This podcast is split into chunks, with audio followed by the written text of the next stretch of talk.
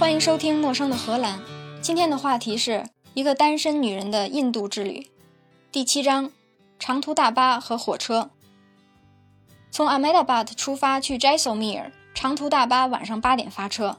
新郎和新娘帮我买好了票，又把我送到车上。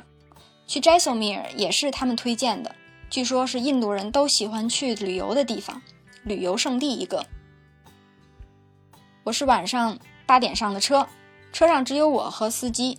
我的朋友把我安顿在进门第一个座位，并且跟司机交代了一下，我们就互相道别了，说好回到荷兰再见。跟朋友分别之后，我仔细地看了一下这辆车，司机坐在驾驶室的最右边，左边是上下人的车门。这辆车不算大，大概和国内四十座的公共汽车差不多。车门和方向盘的中间是油箱。车真的开起来的时候，副驾驶就坐在油箱上，车门依然是断然不会关的。乘客区有三列座位，左手边是一列单座，右手边是两列双排座，中间的过道非常窄。可是行李架倒长长的伸出来，和座椅一样宽。我还在想，大概是因为印度人伴手礼比较多，搭长途汽车的时候行李格外多，所以行李架的设计也额外大。后来才知道，上面的行李架实际是卧铺，在单列座这一边上边是单人卧铺，厉害的是在双人座椅的那一边是双人卧铺，也就是一排双人大通铺。刚上车的时候，我朋友特意安排我坐在一进门第一个单排座，我心中还有疑问，想既然没有这么多人，我为什么不一个人坐个双排呢？后来才知道，听本地人的绝壁不会错。这辆车按行程要开六百公里，九个多小时。我也做好了坐夜车的准备，把背包放在座位下面垫脚，把睡袋拉出来，钻进睡袋里，稀里糊涂就睡着了。等我再醒来的时候，就像做梦一样。四十座的汽车至少坐了一百人，座位上坐满了人，卧铺上也挤满了人，上下铺的梯子上站满了人。窄的只能侧身才能过的坐道也坐满了人，车门断然是不会关的。车大概也停了有一百站，每一次都会有人上车，而且说是停车，实际上车子是不停的。到了一个村子就慢慢的开过去，有要上车的就跑两步登上来。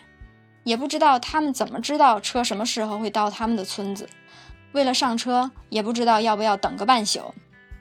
车里灯光昏暗。有一个新上来的大姐挤在我的旁边，或许她不知道睡袋底下还有一个人，就把她的行李放在我腿上。可谁想到我的腿是个斜坡，她的行李不停地从我大腿上滑到我的脚腕儿。可是她一直锲而不舍，每一次都把行李重新提起来放到我的腿上，然后再滑到我的脚腕儿，再提起来放到我的腿上，再滑到我的脚腕儿。弄了十几次之后，连我都没有耐心了。只好把手从睡袋里伸出来，抱住他的行李。那一宿，我好像把这辈子的印度音乐配额都听完了。从上车开始，音乐一直大声地播着，一直到下车，居然一点都不觉得烦。可能是因为北方音乐和我们在国内听到的，或者印度电影里面听到的都不太一样，挺好听的，又婉转又悠扬。大部分的时候是挺悲伤的。同一个旋律不停地唱不同的内容，有点像三十几段二小放牛郎的感觉。也不知道他们是一张光碟反复播了很多次，还是每一首歌都不一样。总之听了十几个小时，我都没听腻。长途汽车什么都好，就是不能随时上厕所。朋友跟我说路上会有加油站的，我也就没担心。汽车离开了城市，从车窗往外看，基本上一片漆黑了，很少有灯。这辆车要停一百站，那哪一站才是加油站呢？可能是我太累了，没来得及担心就睡着了。恍惚中觉得眼前灯光晃眼，车就彻彻底底停了下来。很多人下车去，车上的人下去，同时车下面有一群人涌到车旁边来卖东西。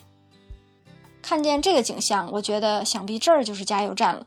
上厕所的机会到了，我跟着人群下车，仔细记了一下车的样子。担心回来之后分不清哪辆车是我们的，下车才发现女人都在一边聊天男人都去上厕所了。那女人为什么不上厕所呢？这个时候，我身边有一个大概六七八十岁的大爷，拄着一个一人高的棍儿，穿着白袍子向我走过来，跟我说了什么，我也没听懂，只能用英语说我想去厕所。他好像听懂了，但是他说回来的话我又一点没听懂。他招手让我跟着他，我就跟着他走到了加油站旁边的一个小房子前面。房子没有门，只有一个门洞，里面有一盏灯，暗到都不能把整个屋子照亮。我更迷惑了，厕所里怎么只有一个门呢？大爷不假思索冲进这个门洞里，把里面七八个男人赶出来，然后示意我可以进去了。他就在这儿看着。到厕所里一看。并没有马桶，也没有坑，地上有一个直径十五公分的小洞，只有一个，大概这就是厕所吧。我就赶快解决了问题，又跑出来。大爷一脸坚毅，认真地盯住每一个往厕所这边来的人。我跟大爷道了谢，就赶快跑回车上。再醒过来的时候，已经到站了。一看表，九个小时的车程，走了十三个多小时。尽管如此，还是比火车快。火车这趟行程在行程表上就计划了十六个小时，而实际上我猜绝对不会准点的。如果要选择坐汽车还是火车，不包车的话，还是建议大家坐火车。火车虽然时间久，但是比汽车舒服多了。尤其是作为外国人，可以买一等车的车票，里面的卧铺又干净又舒服。我觉得印度的卧铺火车比国内的更舒服，倒不是设施有多好。而是它的卧铺是顺着行车方向的，车开起来的时候左右晃，只要躺下来基本感觉不到。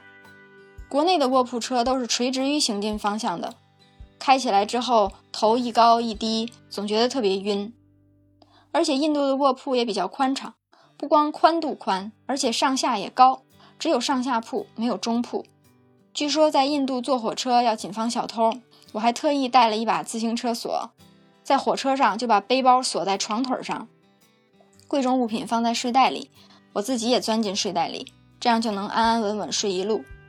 而且可以坐一等舱的乘客和坐长途客车的人比起来，结构也更单纯，大多数人都能说英语，人也比较开放，有时候还可以聊个天儿。我觉得印度人非常好客，也特别喜欢聊天儿。有一趟火车，跟我同车厢的是个年轻印度小伙子。对我特别好奇，问我从哪儿来到哪儿去，一会儿又拿出他妈妈做的便当，问我吃过这个吗？吃过那个吗？把盒饭里的东西一样一样拿出来让我尝尝。火车停到某一站，周围的小贩冲到车窗前卖东西，他还特意买了像炸饼一样的脆脆薄薄的东西请我吃，跟我说这个是火车上最有名的零食。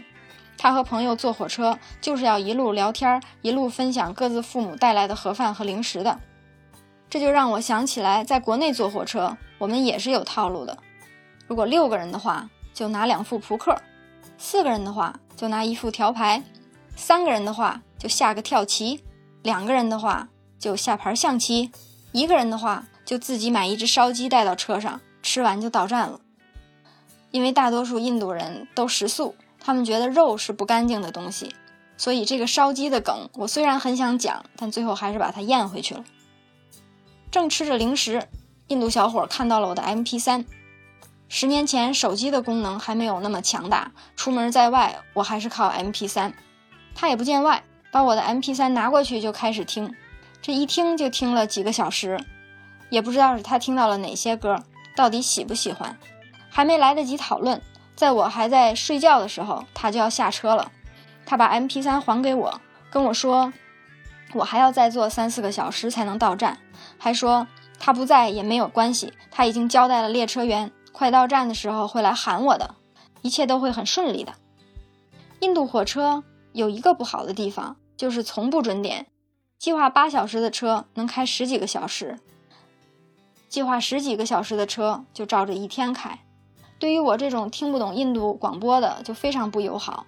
只要车一慢下来，就想跑到窗户外面去看到了哪一站。白天还好，到了晚上，车站里灯光昏暗，根本找不到站牌儿。虽然听起来是一个挺让人焦虑的事儿，但实际上每一次都有印度人帮我。